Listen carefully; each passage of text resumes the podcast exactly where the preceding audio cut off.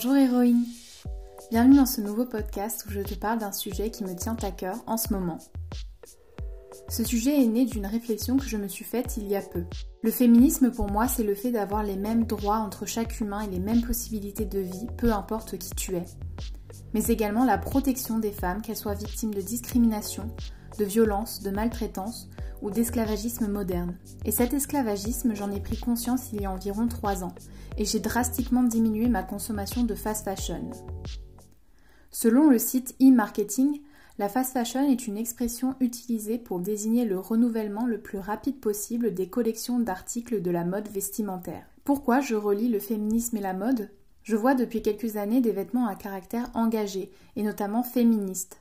Slogans, images ou design empouvoirants, les grandes marques de textiles proposent à leurs clientes des hauts girl power, feminist ou powerful woman. Donc je me suis posé cette question.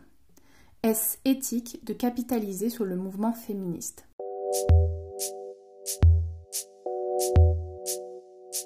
Attention, ce podcast n'a pas pour but de culpabiliser quiconque, mais juste de parler de la vérité. La fast fashion se calque sur les tendances du moment, les collections sont régulières et produites en grande quantité et peu chères pour satisfaire toutes les jeunes femmes qui vont dans ces entreprises. Le féminisme serait donc une mode, quelque chose de tendance. Le souci pour moi est donc la capitalisation des idées politiques. Mais ça, ce n'est pas nouveau. Vous avez forcément vu une fois dans votre vie une personne porter un t-shirt de Che Guevara, révolutionnaire cubain, ou d'autres t-shirts avec des slogans politiques, communistes ou autres. Marchandiser des idées politiques, ça ne date pas d'hier, et cela permet de projeter nos valeurs dans l'espace social. Mais est-ce que c'est le mot féministe qui est tendance, ou le mouvement en lui-même? Est-ce que ce mot apposé sur des t-shirts n'a pas plutôt fonction de coller l'étiquette woke à celles qui le portent? D'autant plus que ces différentes collections sont destinées à une clientèle assez jeune. Mais ici, pas question d'infantiliser les jeunes filles achetant ces t-shirts. Elles sont sûrement très au courant de ce que le mot veut dire et de ce que cela implique. Alors oui, politique et mode ont souvent un lien très fort. Libération du corps de la femme, affranchissement des règles, valeurs éthiques et éco-responsables, les podiums de toutes les grandes maisons regorgent de messages politiques. Mais ce monde tout aussi critiquable n'a encore rien à voir avec la réelle fast fashion, notamment dans le groupe HM, car la fast fashion a mille et un problèmes. Ici, je vais aborder deux points que je trouve fondamentaux, qui sont l'impact environnemental et l'esclavage moderne.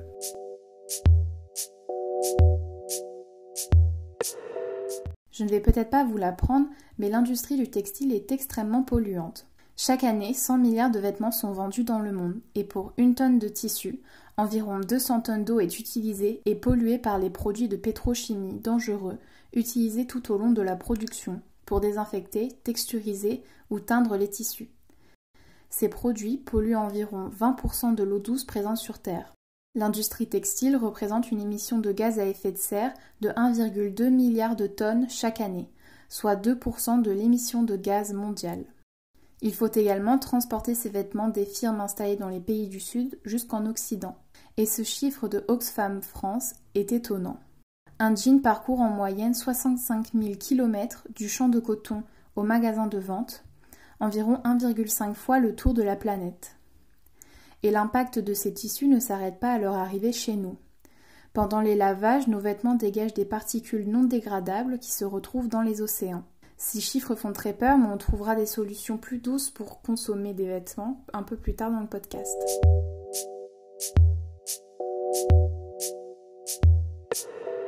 Maintenant, parlons de cet esclavagisme moderne. Les firmes textiles s'implantent dans les pays du Sud pour plusieurs raisons. Tout d'abord, une main-d'œuvre beaucoup moins chère. Mais les pays sont aussi beaucoup moins intransigeants par rapport aux réglementations des pesticides ou d'engrais utilisés pour la matière première. Les droits des travailleurs sont de A à Z bafoués. Dans le monde, l'industrie textile emploie environ 60 millions de personnes, passant de la confection au marketing ou à la vente. Au niveau de la confection des vêtements, le chiffre est estimé à 40 millions. La majorité de ces ouvriers sont des femmes, enfants ou adultes, environ 80% d'entre eux. Un chiffre qui me fige, sachant que cette mode est fabriquée, destinée et consommée par des femmes.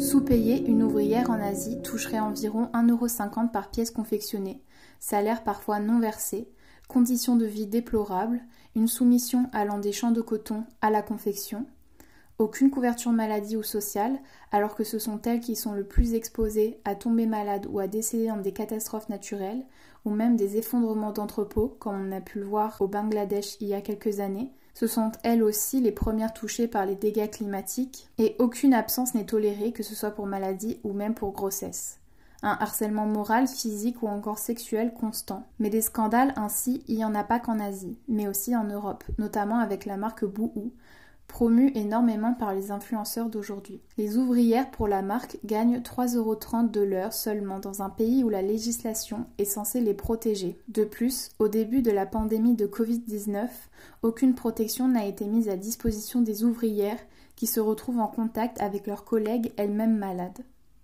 une affaire détestable qui a fait grand bruit au sein de la politique britannique. Porter un t-shirt écrit féministe, fabriqué par une femme elle-même opprimée, ce n'est pas féministe. Porter un t-shirt HM, ce n'est pas un acte anodin. C'est balayer d'une main un engagement profond de protection des femmes et ce t-shirt n'a rien de féministe. Parlons quand même du luxe. En 2017, sur le podium de la maison Dior, un t-shirt déchaîne les foules. La phrase We should all be feminist, inscrit en strass sur un t-shirt, me choque particulièrement. Déjà par la laideur de cette pièce, mais ça c'est totalement subjectif, mais aussi par son prix. Aujourd'hui, le t-shirt est à 620 euros sur le site officiel de Dior. On pourrait se dire voilà un t-shirt féministe qui est fait de manière éthique. Eh bien, pas du tout. Il est constitué à 85% de coton. Pour 1 kg de coton, il faut 5000 à 10 000 tonnes d'eau, des pesticides et 2 kg d'engrais chimiques pour le produire.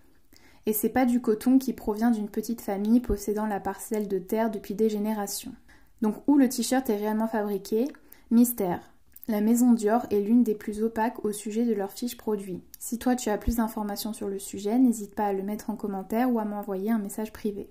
Bref, pour moi, rien de plus hypocrite qu'un t-shirt accessible à aucune bourse et en aucun cas éthique. Mais l'hypocrisie ne s'arrête pas aux grandes maisons.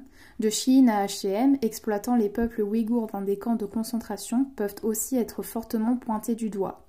Que ton t-shirt soit à 5 euros ou à 500 euros, l'inscription féministe ne te garantit pas qu'il le soit. Et ça, ça s'appelle du feminist washing.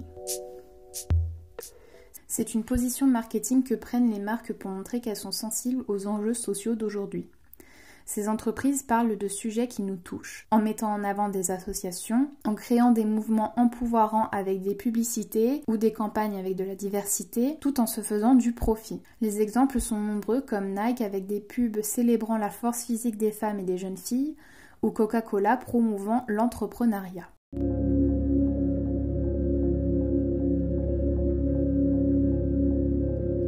Même si des t-shirts à caractère engagé peuvent entamer une discussion avec les autres, peuvent nous faire sentir appartenir à un groupe soudé, ou permettent de faire connaître des problèmes sociétaux importants aux jeunes qui les portent et montrer que le féminisme n'est pas un gros mot, le féminisme n'est pas qu'un terme, c'est un mouvement politique qui propose des actions concrètes, comme le fait de ne pas laisser les femmes travailler dans des conditions inconcevables.